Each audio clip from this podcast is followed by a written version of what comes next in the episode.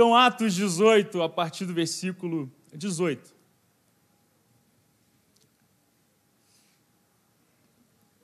Diz assim: Paulo ficou ainda muitos dias em Corinto.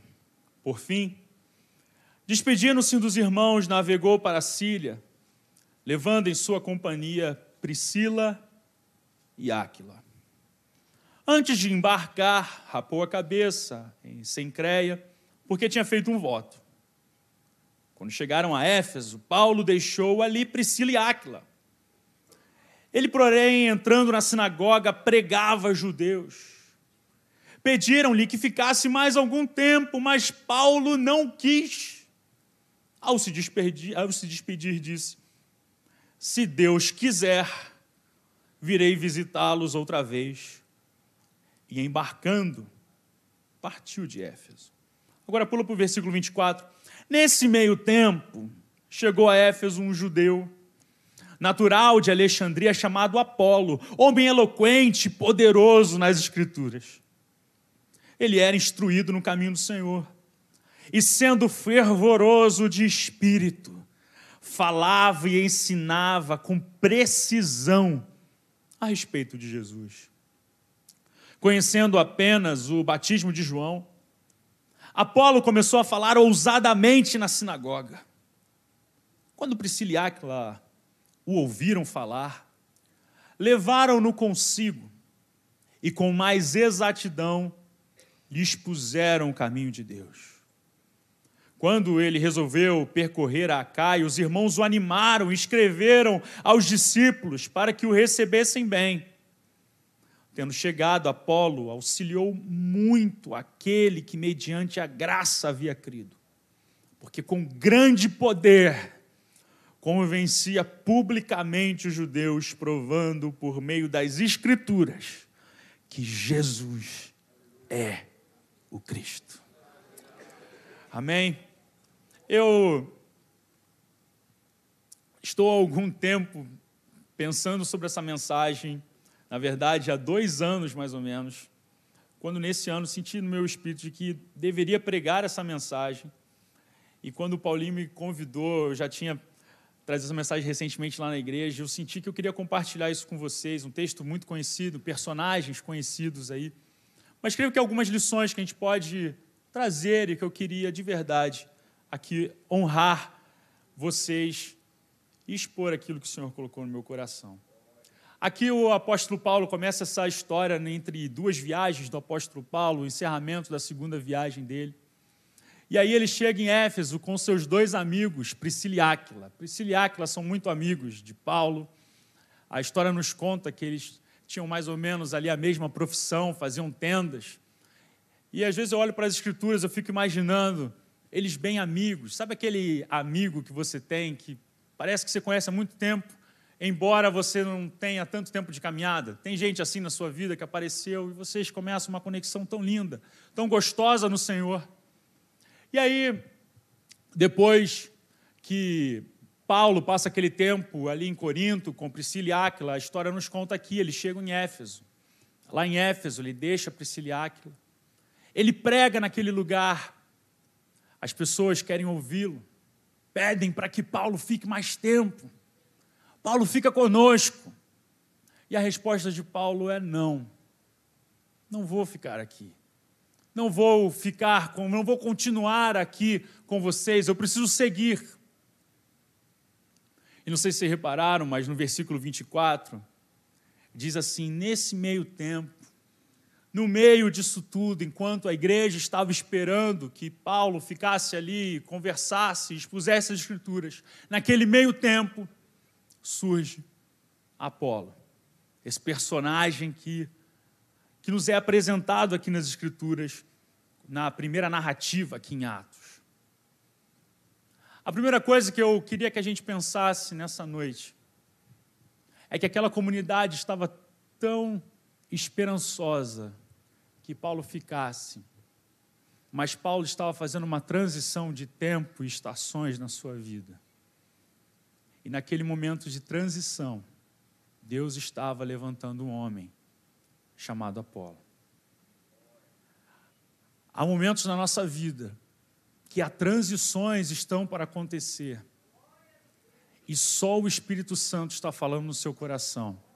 As circunstâncias às vezes estão boas. As circunstâncias para Paulo, aparentemente, ali em Éfeso, estavam boas, queriam ouvi-lo. Mas Paulo diz não, porque no seu coração ele está discernindo o que está acontecendo, um novo tempo, uma nova estação.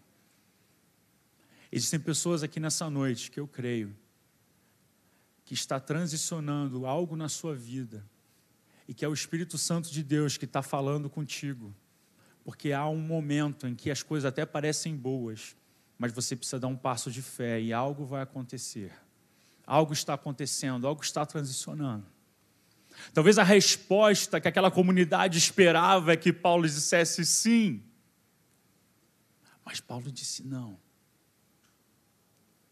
Às vezes a resposta que nós estamos esperando do Senhor, ela é um pouco diferente do que nós estávamos imaginando. Aquela aquela comunidade gostaria muito que Paulo permanecesse ali. No entanto, Paulo responde que não, porque ainda não era o tempo. Ele diz: Se Deus quiser, virei visitá-los outra vez. Embarcando, partiu. Para. Desculpa, mais para frente ele, ele de Éfeso, né? Daí ele sai. Partiu de Éfeso.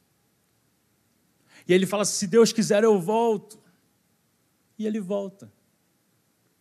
A história nos mostra que em Éfeso há um grande avivamento quando Paulo retorna.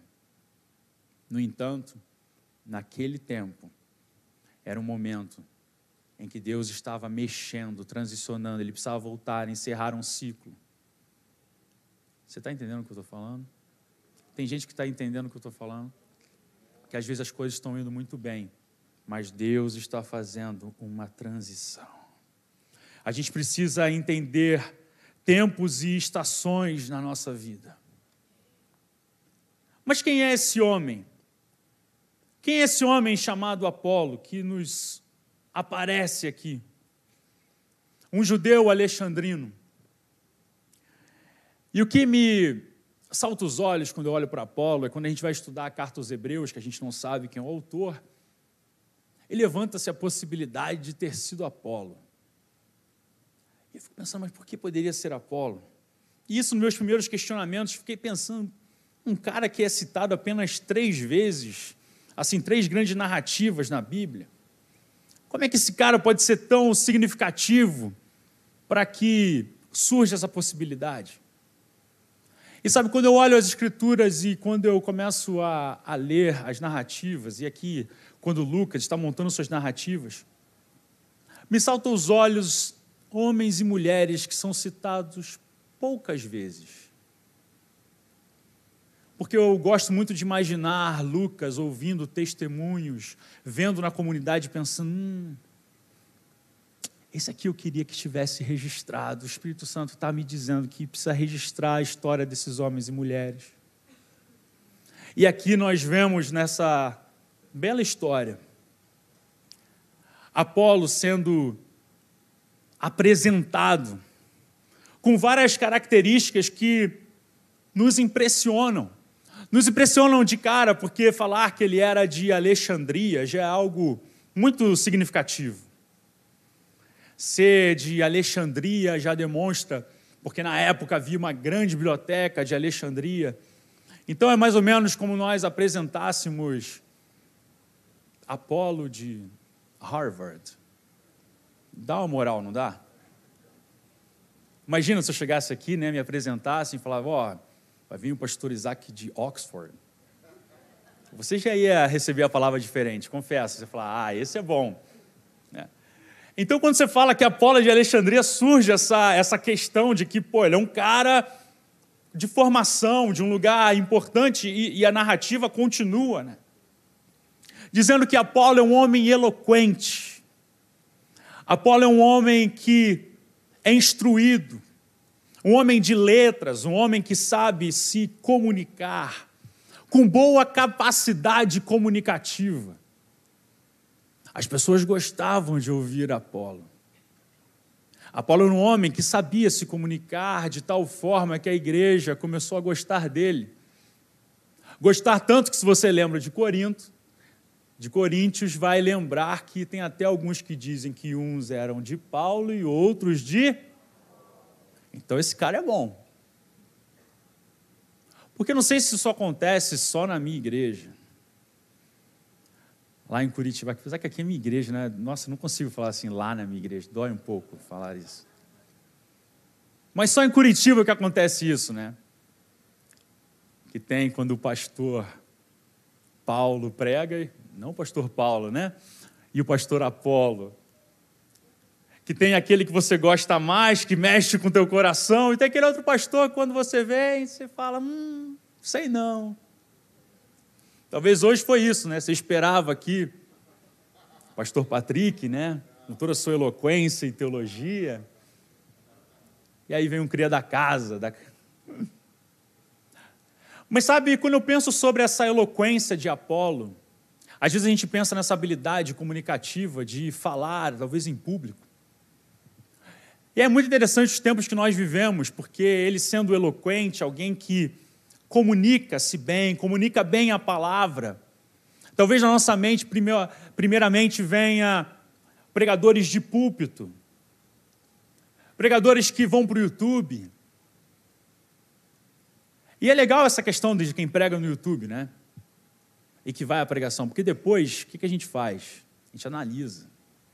A gente vê se está certo a teologia, né? Aí manda o link abençoado. Manda para o pastor Patrick. Pastor Patrick, dá uma olhadinha no minuto de 12 da pregação do Isaac. Só que bate com a nossa teologia da igreja. E assim a gente faz, a gente vai analisando, não é, as pregações públicas. Mas lá na igreja, quando nós falamos um pouco sobre homilética, fazemos uma escola de pregadores, existem tantas pregações que são feitas dentro da igreja, que não tem como voltar no minuto 12, mas faz com que irmãos e irmãs se fortaleçam ou se desviem da fé, porque são feitas nos nossos corredores, nos nossos grupos pequenos, no WhatsApp, e essas pregações não têm rastreabilidade. Essas pregações de que quando alguém conta para você uma dificuldade, a palavra que vem, ela não é baseada nas escrituras, mas uma palavra pesada de desencorajamento. Pessoas que às vezes por mágoas, tristezas, ao invés de abençoar o seu irmão com uma palavra de Deus, aproveita para derrubar ainda mais. E não tem como voltar no minuto 12 para ver isso. Infelizmente, às vezes acontece isso. Então, quando eu penso neste homem eloquente, eu penso que é um homem que sabe se comunicar, mas a gente precisa aprender que todo o tempo estamos pregando uns para os outros e o que que temos pregado uns para os outros. Na, na hora de não saber o que falar, meus irmãos, é melhor dizer: Eu vou orar por você. Tem um lugar que é onde as pessoas não sabem o que dizer, que vou falar, que eu também às vezes não sei. É em velório. Gente, cada bobagem. Cada bobagem que é falado em velório, às vezes, na tentativa de consolar o irmão. E aquelas palavras vêm com. Sabe-se lá de onde. Eu lembro uma vez, eu estava. Eu estava no meu trabalho, eu tinha mais ou menos vinte e poucos anos, e um amigo meu teve a sua mãe, a sua mãe faleceu, foi fazer uma cirurgia e ela faleceu muito nova. Eu fui ligar para ele, eu fui a primeira pessoa que ligou para ele assim que ela tinha falecido. Eu me lembro de andando no meu trabalho, ligando para ele. E aquele menino urrava no telefone. Destruído por dentro, ele me perguntava: Isaac, por que Deus levou a minha mãe? Isaac, por que Deus levou a minha mãe? E eu lembro dessa cena, porque Desculpa, meus irmãos, a sinceridade. Tem horas que a nossa teologia não, não, não encaixa, a gente fica preocupado, a gente fica pensativo, a gente quer encontrar uma resposta certa. A única coisa que eu pude dizer é: eu não sei, mas conta comigo. Conta comigo, meu irmão. A gente vai chorar junto, a gente vai se abraçar, a gente vai caminhar junto. Eu não tenho uma resposta para isso que está acontecendo na sua vida mas eu não quero usar da minha eloquência para derrubar um irmão numa hora dessa e falar uma coisa, uma bobagem.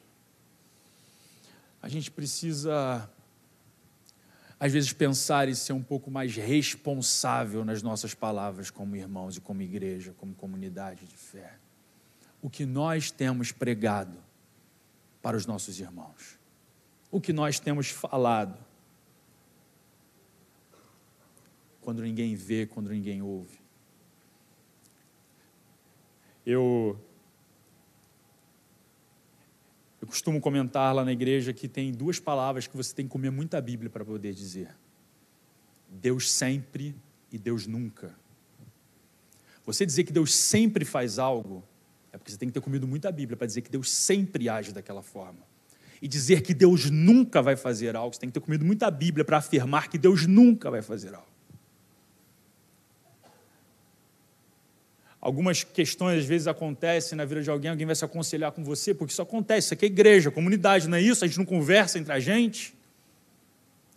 E aí você quer falar, isso está acontecendo na sua vida porque você fez isso ou fez aquilo. A gente tem que ter muita responsabilidade, meus irmãos.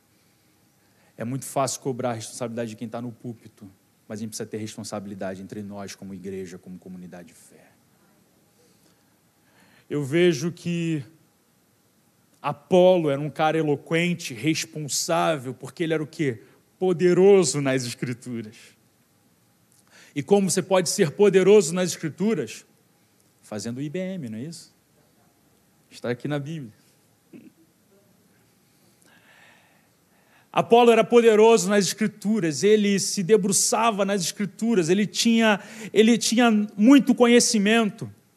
Eu fico imaginando Apolo montando, contando a história do Antigo Testamento, citando versículos de cabeça que nem fizeram as crianças aqui.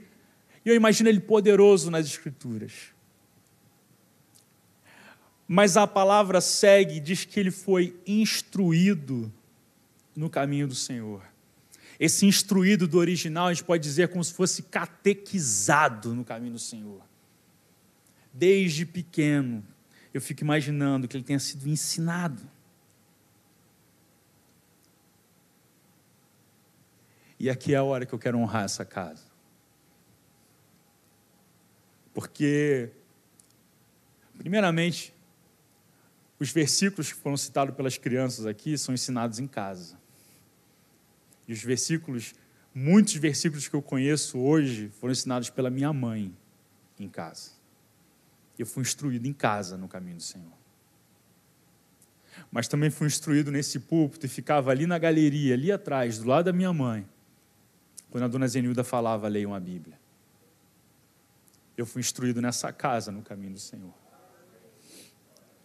E sabe, irmãos, quando eu estava pregando na igreja, eu comentei e fico muito feliz e emocionado de estar aqui hoje, porque eu comentei sobre as professoras da escola bíblica de quando você é criança e te ensinaram. E eu citei as irmãs aqui da igreja, lá na igreja, lá em Curitiba. Porque se hoje eu estou podendo voltar aqui, é porque um dia irmãs perderam o culto aqui em cima para estar tá lá fora com criança correndo, rebelde, reclamando, gritando. E essas irmãs estão instruindo os nossos filhos no caminho do Senhor. Se hoje estou aqui, é muita gratidão no meu coração às irmãs que abençoaram a minha vida e cuidaram de mim quando eu era criança, para que meus pais pudessem estar aqui sentados recebendo alimento também. Pastores dos nossos filhos. Tinha uma, tinha uma irmã que me deu aula, não tem? Tia Esther está aí? Obrigado.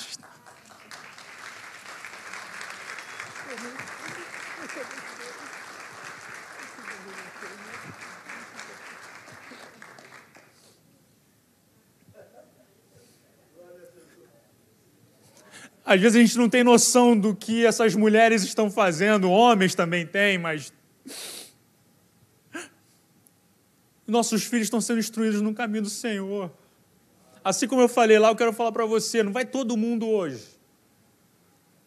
Mas a cada domingo, olha no olho. Olha no olho daquela irmã e fala muito obrigado porque você está instruindo meu filho no caminho do Senhor. Muito obrigado porque você está aí, ó. Enquanto a gente estava lá em cima, chorando, se quebrantando, tem um tempo tão agradável. Às vezes lá embaixo estão rasgando os cabelos.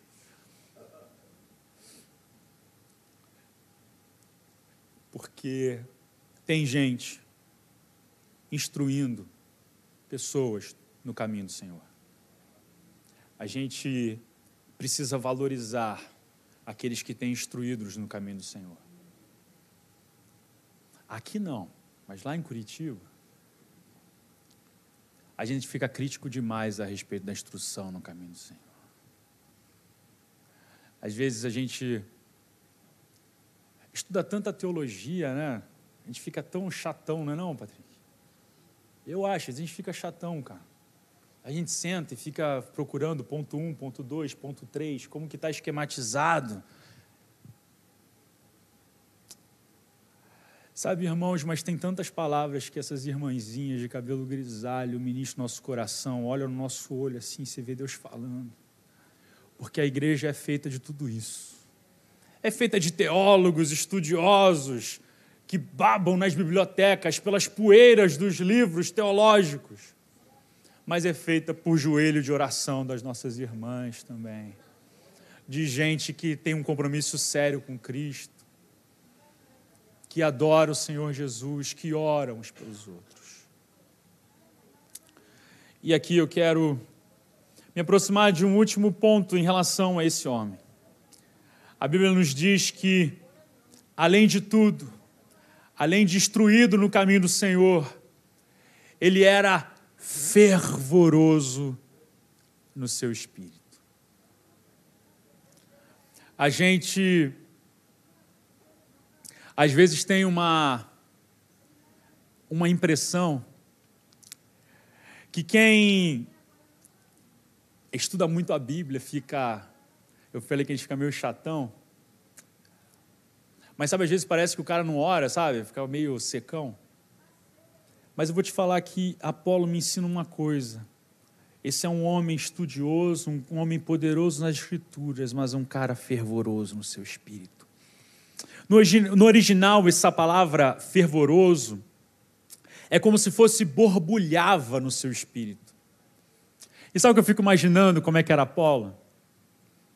Apolo era um homem. Já colocou uma água para ferver? Todo mundo colocou uma água para ferver.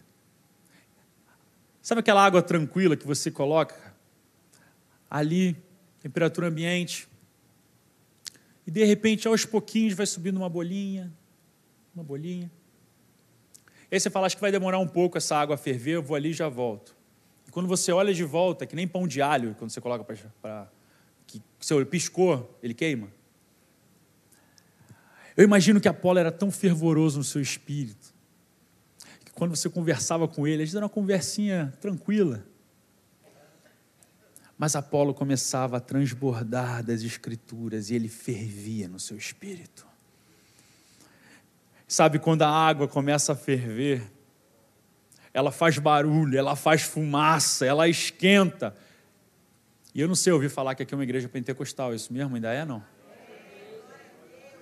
Então aqui tem que ter crente que ferve no seu espírito Aqui tem que ter crente poderoso nas escrituras, mas aqui tem que ter crente que quando vê uma situação fala: Eu vou orar por você, eu vou orar por você, a gente vai caminhar junto em oração, a gente vai vencer isso, a gente vai vencer essa batalha juntos, porque nós estamos fervendo no nosso espírito. A gente precisa colocar a nossa fé em ação, como muitas vezes cantamos aqui, não é não? Precisamos ser profundos na palavra e fervorosos no espírito. Essa, esse homem, Apolo, é um homem que é muito profundo na, na palavra. Ele conhece as Escrituras.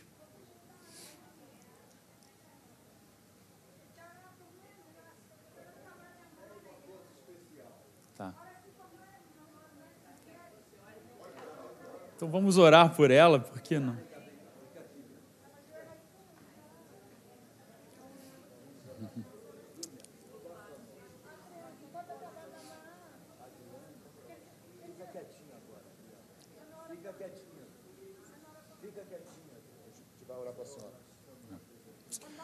Deus, nessa noite nós queremos abençoar a vida da Adriane, Senhor. Aqui é a casa do Senhor, nós cremos na liberação da tua palavra e do teu poder, Senhor. Nós queremos abençoar a vida da Adriane, Senhor. Nós queremos abençoá-la em todas as áreas da sua vida, que o Senhor a toque na sua casa, na sua família, toque no seu corpo, na sua mente, Senhor, em nome de Jesus, Pai. Nós liberamos graça, poder de Deus sobre a vida da Adriane, Senhor. Espírito Santo de Deus, nós pedimos, toca a vida da Adriane, Pai. E tudo aquilo, Deus, que tem impedido a tua filha, Pai, nós repreendemos nessa noite em nome de Jesus, Pai. E declaramos vida, graça do Senhor Jesus sobre a vida dela, em nome de Jesus. Amém. Amém.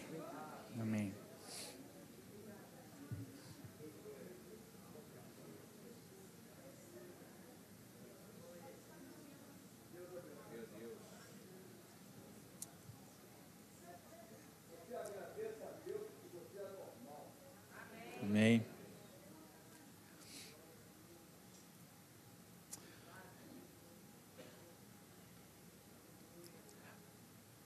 Quando eu pensava esse texto, que eu gosto muito, além de pensar em Apolo, em pensar que esse cara é tão profundo na palavra encontra esse casal, Priscila e Aquila, na comunidade.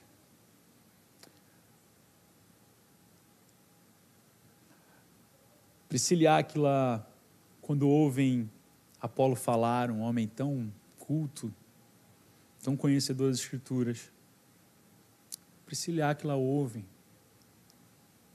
Eu imagino Priscila olhando para Áquila e falando amor, e Áquila respondendo: Já entendi. Não é sempre assim, né, gente? Tem horas que é amor, né? O quê? Você não entendeu? Não. Mas aqui vamos dizer que foi assim, tá? Para ficar bonitinha a história. Priscila olha para Aquila e fala: amor, a gente precisa aconselhar Apolo. E eu imagino que ele, esses dois, porque se levaram consigo, que fala que quando Priscila e Aquila o ouviram falar, levaram-no consigo. Na NVI ela diz assim: levaram-no à parte, levaram para sua casa. E eu fico imaginando esse menino, Apolo, tão eloquente, e um casal chamando ele à parte, dizendo: Olha, tem coisas que eu quero ministrar na sua vida. Eu imagino a cabeça de Apolo. Gente, é imaginação minha, tá? Não está aqui desse jeito. O que está dizendo é que chamou Apolo à parte. Mas imagino Apolo respeitando Priscila Áquila e dizendo: Vocês andaram com o apóstolo Paulo, né? É. Eu quero ouvir de vocês. Eu quero aprender de vocês. Eu quero ser tocado por vocês. E eles ensinando e Apolo ouvindo aquela palavra e sendo aperfeiçoado no caminho do Senhor. Porque nessa noite, irmãos, o que eu quero aqui ver é que igreja, igreja é isso. Igreja é feita por todo esse tipo de gente se a gente não for uma igreja que puder orar uns pelos outros, puder às vezes ser interrompido, é porque talvez a gente ficou profissional demais. Tem um livro chamado né, Irmãos, Não Somos Profissionais. A igreja primitiva era bem mais difícil, acho que, de ouvir a pregação com as crianças gritando no meio. Devia ser bem mais bagunçado do que é a gente hoje. Não tinha ar-condicionado, você imagina aquela confusão. E eu vejo que igreja é feito disso.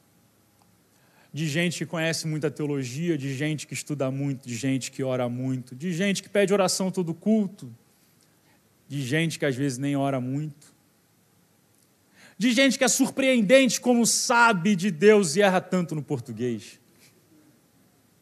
A Bíblia nos fala que em Atos 4, vendo a coragem de Pedro e de João e percebendo que eram homens comuns e sem instrução, ficaram admirados e reconheceram que eles haviam estado com Jesus. A igreja é feita de gente que a gente olha e fala: essa pessoa nem estudou direito, mas como ela transmite Jesus para mim, como eu quero estar perto dela. Ela esteve com Jesus, ela me toca, ora por mim, pelo amor de Deus. Porque eu consigo ver o Senhor Jesus na sua vida. E igreja é feita de todo esse tipo de gente. Sabe, irmãos, a gente observa aqui que, ao final, Apolo é aperfeiçoado, ele viaja, ele, ele aprende muito, ele auxiliou muito a igreja, abençoou muita gente. E o que eu queria terminar essa mensagem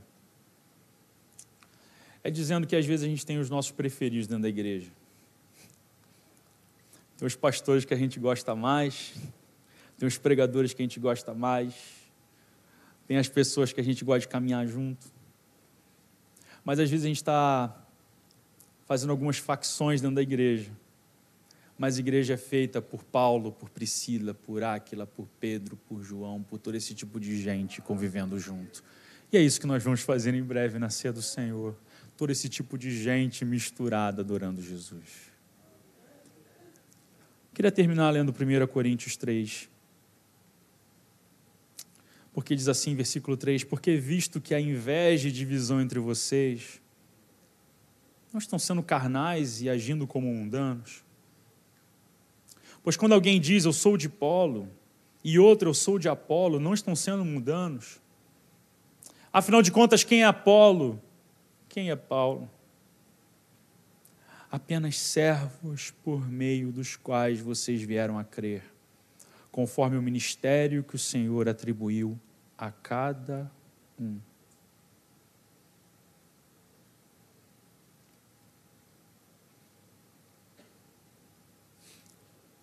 Sabe, aqui diz eu plantei, o apóstolo Paulo. E aqui, quando eu leio eu plantei, eu quero dizer a Maranata plantou na minha vida. Lá na minha outra igreja, eles regaram na minha vida, pude frutificar lá. Mas sabe, é Deus que efetua o crescimento. E aqui diz: Eu plantei, Apolo regou, mas Deus é quem fazia crescer, de modo que nem o que planta, nem o que rega são alguma coisa, mas unicamente Deus que efetua o crescimento. De verdade, irmãos, eu quis trazer uma palavra de gratidão e encorajamento. Gratidão por tudo que essa igreja fez na minha vida, na vida da minha família. Eu não poderia vir aqui e não fazer isso.